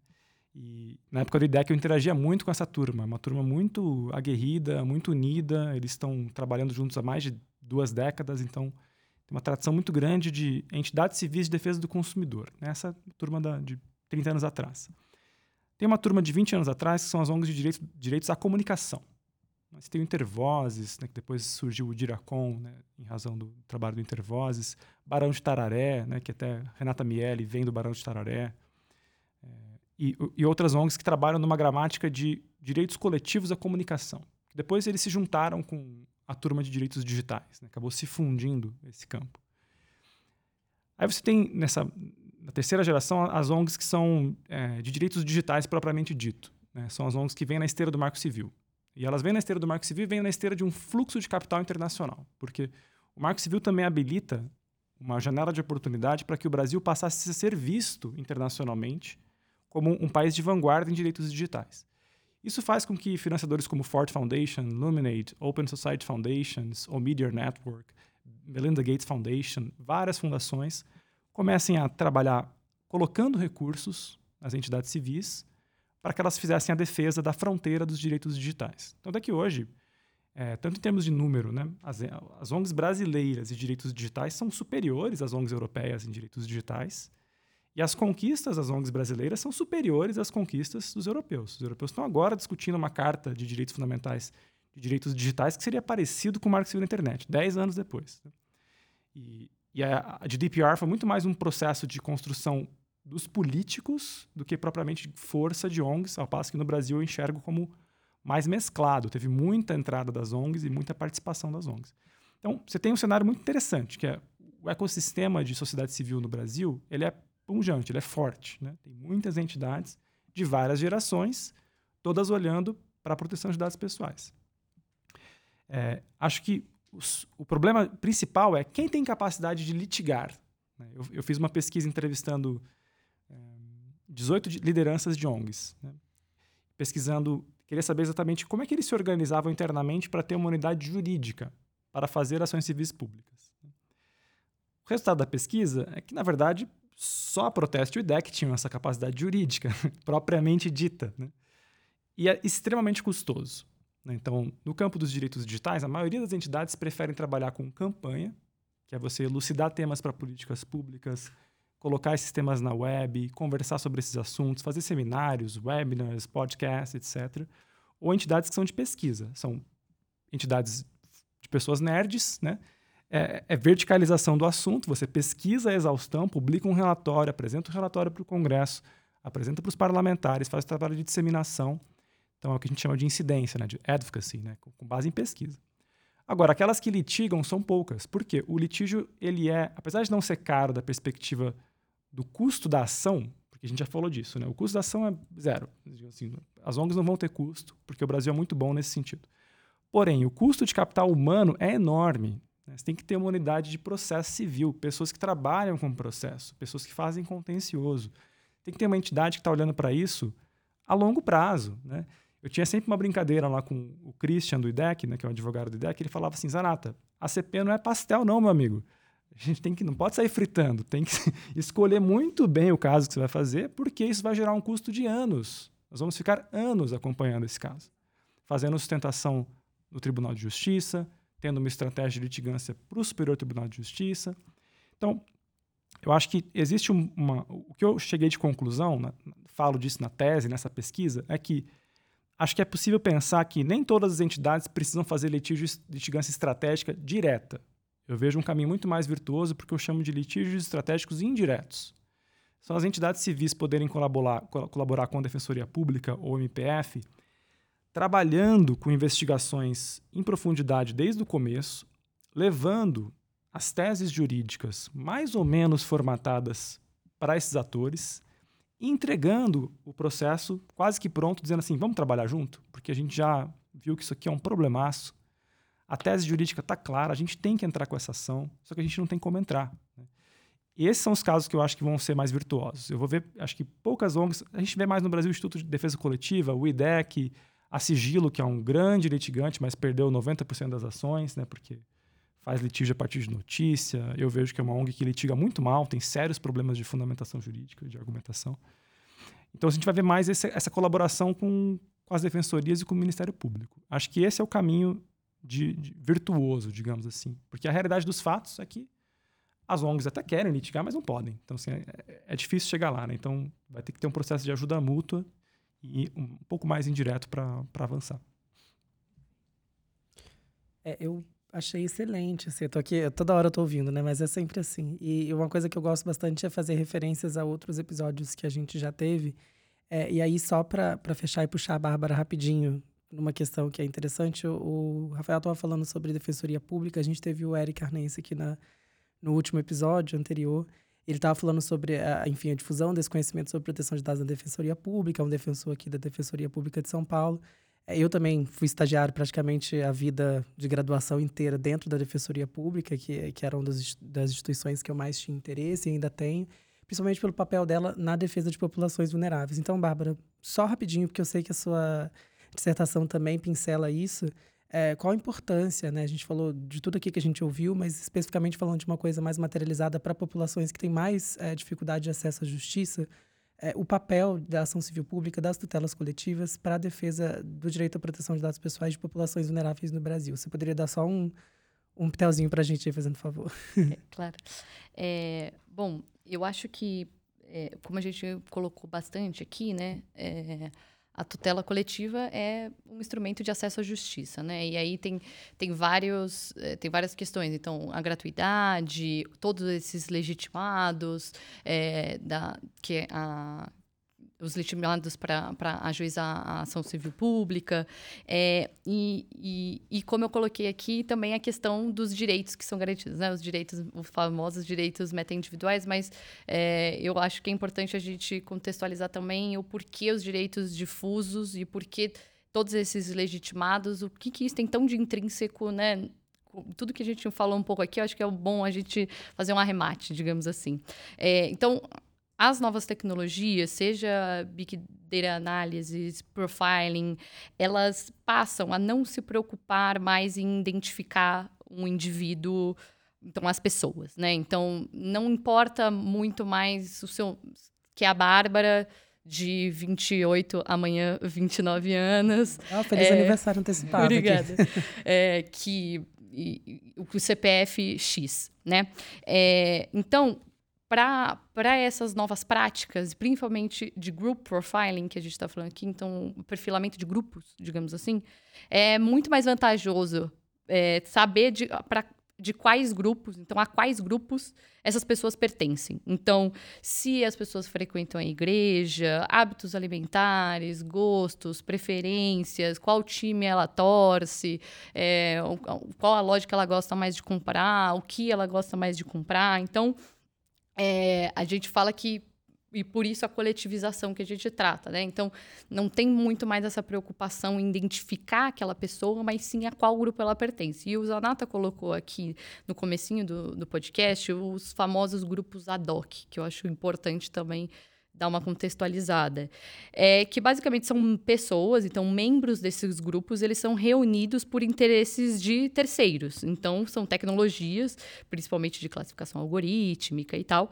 é, que separam os membros, né? Então, em hábitos, características, preferências, com qual objetivo, né? De prever e antecipar comportamentos. E muitas vezes, e é, a Zuboff traz muito isso no livro de Capitalismo de Vigilância, que é muito importante, porque como o principal é a prever e antecipar o comportamento, essas tecnologias acabam, na verdade, moldando comportamentos, porque vai ser você moldando o comportamento daquele grupo é muito mais fácil de você prever qual será o comportamento futuro e antecipar aquele comportamento, né?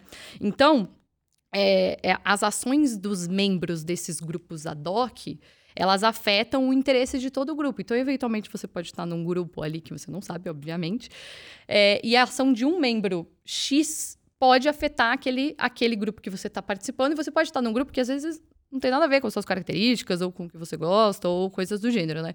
Então, eu. Quais são as dificuldades, eu acho, e por que é tão importante toda essa estrutura de tutela coletiva para, para a população e de grupos mais vulneráveis? Porque tem uma dificuldade muito importante, que é esses membros, eles não têm a menor ideia. A gente não tem a menor ideia que a gente participa desses grupos. Então não são grupos pré-estabelecidos com uma relação jurídica ou, né, que nem um sindicato ou um grupo de trabalho ou qualquer coisa do gênero. A gente está lá porque terceiros colocaram a gente lá por interesses desses terceiros e a gente não sabe que a gente faz parte desse grupo. Se a gente não sabe por que, que a gente faz parte daquele grupo, como a gente vai entrar com uma ação? Isso, a questão da legitimidade, por isso que ela é muito importante na discussão de, na, de coletivização da proteção de dados, é, da dimensão coletiva da proteção de dados, porque e o porquê a tutela coletiva ajuda nesse quesito. Porque se você não sabe que você faz parte daquele grupo, como é que você, enquanto indivíduo, ou você, enquanto grupo, entra com uma ação ou algo do gênero? E para além disso, que é muito que se discute no, na ação do IDEC, por, por isso que eu também discuto muito esse, esse caso na minha dissertação, é a questão de a gente superar essa, esse entendimento de proteção de dados, de dados pessoais, como aquelas informações que só identificam, de alguma forma, os titulares. Porque nesses casos, que nem no caso que defenderam, no caso do IDEC, ah, são anonimizados, ou ah, são metadados, então é um IP, uma geolocalização, sei lá, algo do gênero. Então, é, são só, ah, eu sei só o que ela fez, aonde, quais sites ela acessou, então não sei que é a Bárbara. E de fato, muitas vezes não sabe mesmo.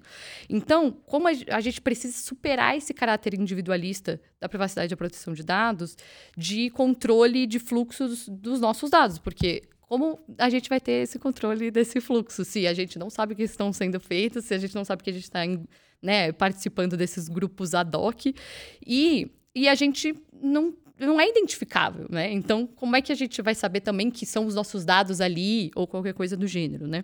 É, então, o porquê os direitos difusos são muito importantes nesses casos? Porque é a famosa indeterminação dos sujeitos. Então, você que nem um caso de poluição de um rio. Você não precisa identificar quais são aquela, qual é aquela população, quais são aquelas, aqueles indivíduos que eventualmente se contaminaram, por exemplo, no rio. Não é esse, não é esse o debate, não é essa discussão num direito difuso, né? Então são titulares que se vinculam por uma situação fática. Nessa situação fática, no caso, tem um, uma ilegalidade ou algo do gênero. Então não há necessidade de identificar os indivíduos, basta a violação de, de a produção de dados de uma coletividade. E na questão, e, e, por isso o direito difuso é tão importante nesse quesito, porque você não tem essa necessidade de identificar que aquele que teve um dano para aqueles indivíduos, que os indivíduos são identificados. É, e a questão da legitimidade ativa, como eu coloquei. Como a gente não sabe o que faz parte, a legitimidade ativa é muito importante. Por quê? Pode ser um, um Ministério Público, uma Defensoria Pública, uma associação civil que eventualmente identifica aquela violação à proteção de dados. E você também não precisa, você enquanto indivíduo, saber... Porque se a gente pensar nessa, nesse group profiling que eu acabei de colocar, se não existe uma tutela coletiva, gente é impossível você descobrir, você é, entrar com uma ação, você saber que os seus dados estão sendo tratados para isso, ou para um group profiling. No fim do dia vai ser, provavelmente vão argumentar exatamente isso. Ah, não, é anonimizado, fica tranquilo. Então, a gente é, uma, é um argumento muito comum que se tem. E eu acho que dos desafios que a gente tem pela frente, eu acho que a superação teórica dessa concepção liberal de principalmente de que eu, dados pessoais, essa, esse conceito de que tem que ter uma identificação, seja um indivíduo identificado ou identificável, ou famoso. É, eu acho que a gente precisa superar esse tipo de, de argumentos para a gente ter uma tutela coletiva é, mais efetiva, né?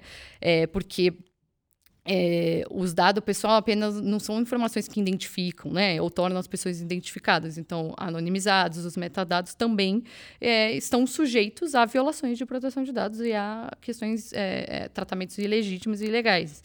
E eu acho que outro desafio também é a questão do, do poder judiciário também é, digamos, estudar e conhecer mais. Um pouco do que o Zanata trouxe, de é, né, nas defensorias públicas se interessarem, entenderem, porque também é, a gente vê muitas que é muito difícil a gente tratar desses assuntos e pô, o poder judiciário é gigantesco, então tem cidades simplesmente que o juiz ele decide absolutamente tudo, né, coitado, desde penal, família, então é muito difícil, é um tema que exige muito uma especialização, né, um, um trabalho, uma carga de trabalho muito grande para compreender e para conseguir conseguir entender e não cair, às vezes, em argumentos ou, ou outros é, argumentos que são colocados para desviar um pouco do assunto. Né?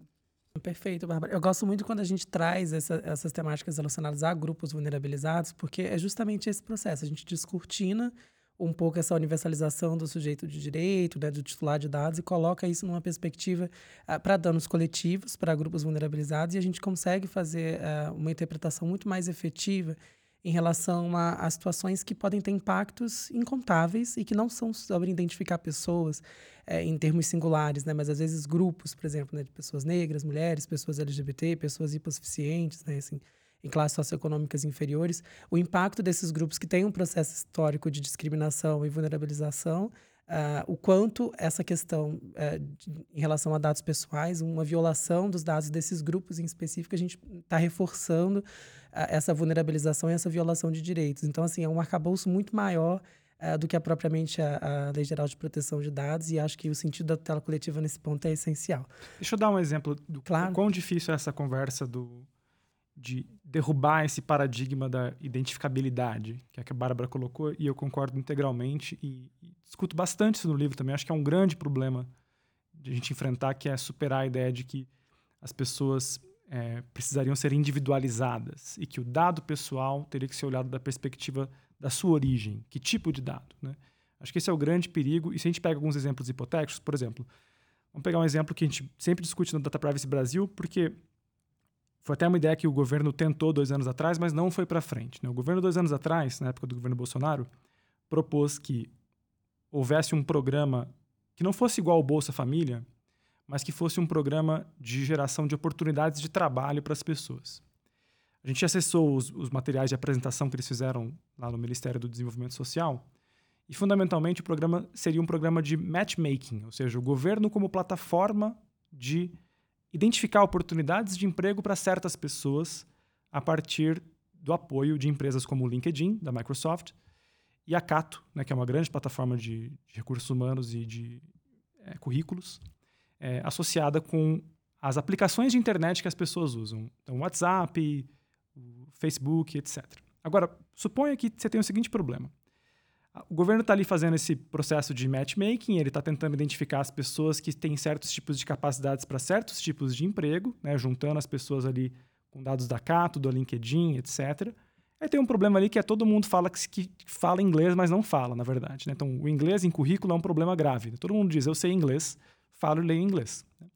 Suponha que o LinkedIn fala assim, olha, eu tenho uma técnica matemática muito boa, na qual eu consigo cruzar algumas informações que estão vindo do Spotify. Por exemplo, eu consigo identificar pessoas que ouvem muita música estrangeira. Né?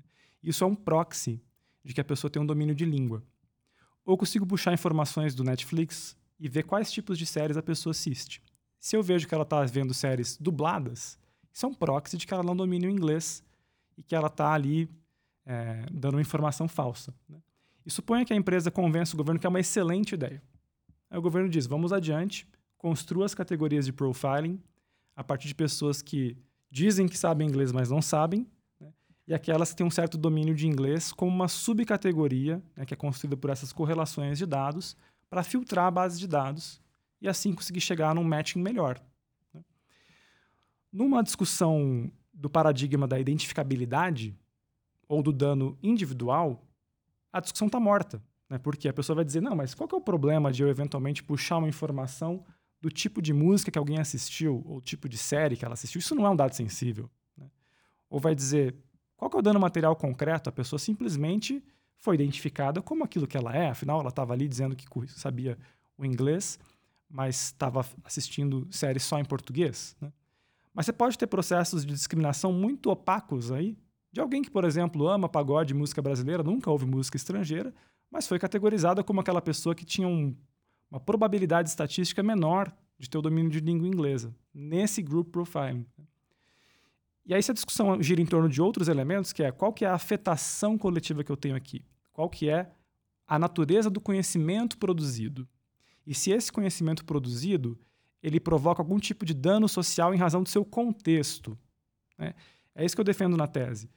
O elemento de análise tem que ser análise contextual em cima do dano so social em potencial por aquilo que eu chamo de interesse difuso é, algorítmico, né? que é justamente essa identificação de que aquelas pessoas estão colocadas num grupo, né? é um grupo ad hoc que foi formado, os interesses delas estão em jogo e numa dimensão que é social, não é uma dimensão individual.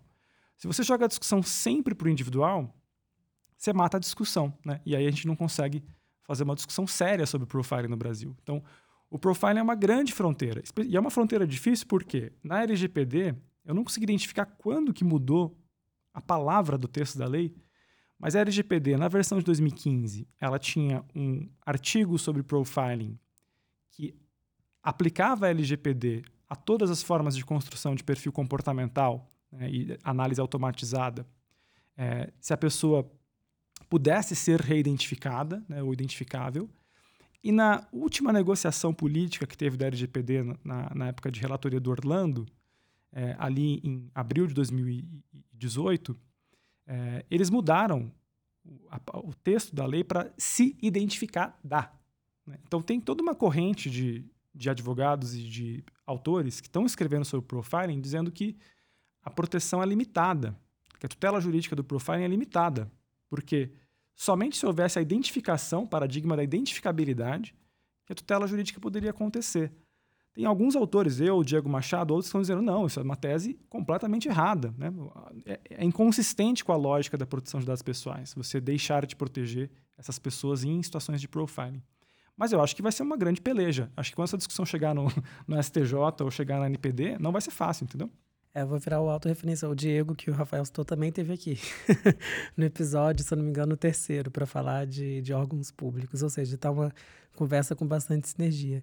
É, não, gente, perfeito. A gente poderia ficar aqui discutindo muitos aspectos. Acho que os elementos que vocês trouxeram foram essenciais para essa discussão.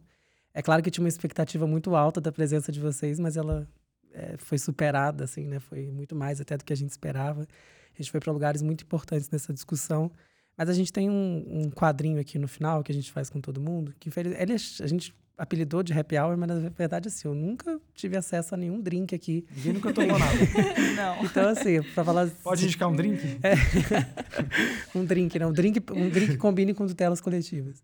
Mas é, tem café, tá, gente? Água, mas assim, o que se imagina de happy hour é realmente Aquelas não cai, vi acontecer. caipirejas gigantes. Eu acho que tutela coletiva é uma caipirinha. Se a gente pensar que é algo muito brasileiro, Brasileira.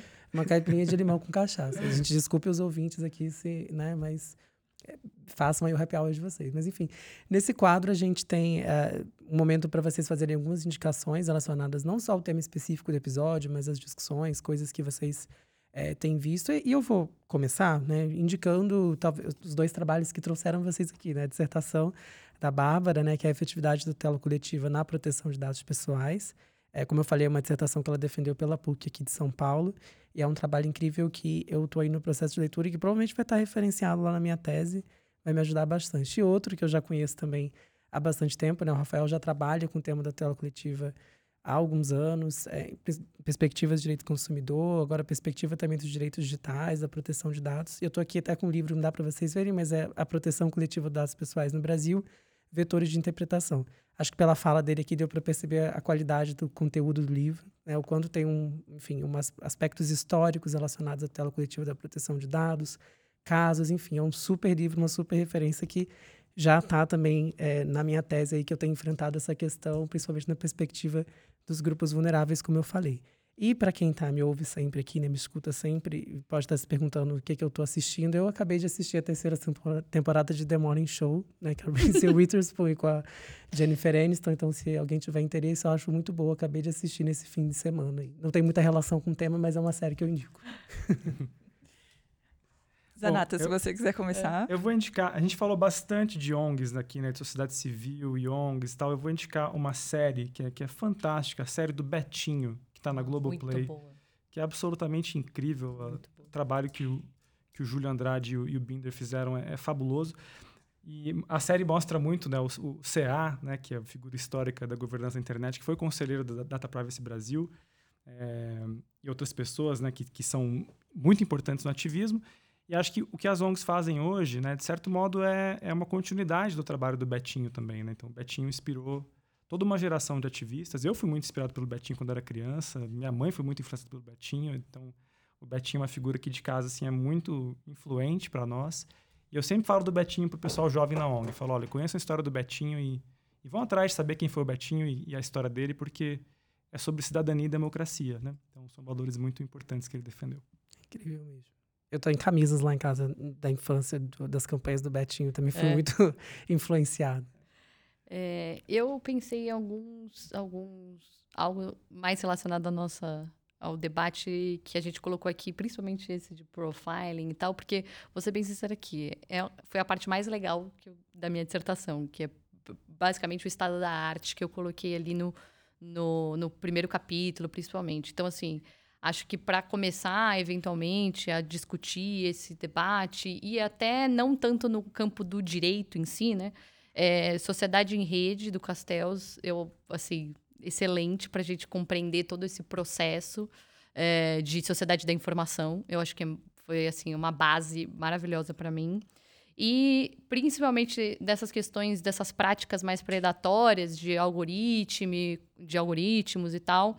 É, o algoritmo de destruição em massa, que é sensacional, e agora tem tradução, então tem, tem tá traduzida, Kathleen. E o capitalismo de vigilância, obviamente, da Zuboff, que também é, assim, bíblia da cabeceira.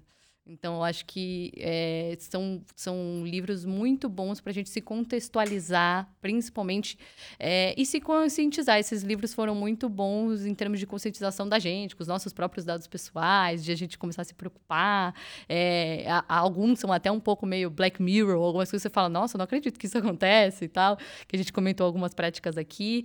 É, então, eu acho muito bom também para conscientização e, e não é exclusivamente, não tem nenhum debate de direito propriamente dito, né? Então, é mais legal, digamos assim. São excelentes indicações, né, Ramon? A gente já anotou todas. Vamos deixar disponíveis na descrição para que quem esteja nos ouvindo possam também acompanhar. Eu queria agradecer imensamente a colaboração de vocês dois. Eu acho que hoje a gente teve uma aula que eu amei escutar cada comentário, cada debate, cada informação. Muito obrigada em nome do nick.br, que vocês possam participar de novos episódios e venham sempre, né? Participem sempre desse projeto. Então, muito obrigada aos dois pela participação. É, obrigada pelo convite, porque a gente comentou aqui um pouquinho antes, fiquei muito feliz que pessoas leram a minha dissertação. Às vezes a gente faz, né, faz o mestrado e publica a dissertação, a gente acha que, ah, tá, ninguém vai ver. Então, isso, esse reconhecimento, principalmente de um tema que, sabe, você se debruçou dois anos e ver que é, vocês estão a partir de uma plataforma, né, conscientizando e trazendo esse tema para as pessoas, eu acho que isso é, é que como a gente comentou aqui, é essencial a conscientização e a cultura de proteção de dados é, para a gente avançar nesse tema. É, e eu me coloco à disposição sempre aqui para o nick.br e também para os ouvintes. É, podem me chamar ali no LinkedIn e, e trocar figurinhas de quem gosta desse tema e a gente debater um pouco. Eu fico sempre à disposição e muito, muito, muito, muito obrigada pelo convite.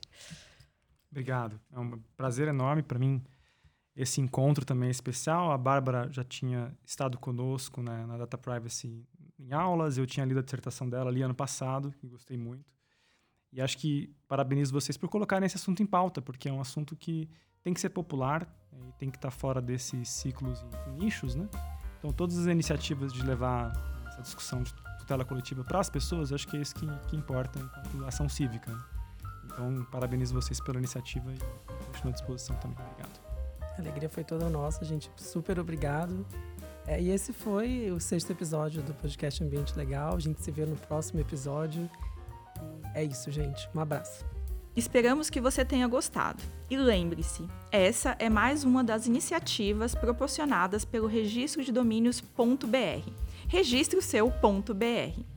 Para mais informações de nossas atividades e eventos, acesse o site nick.br e acompanhe nossas redes sociais.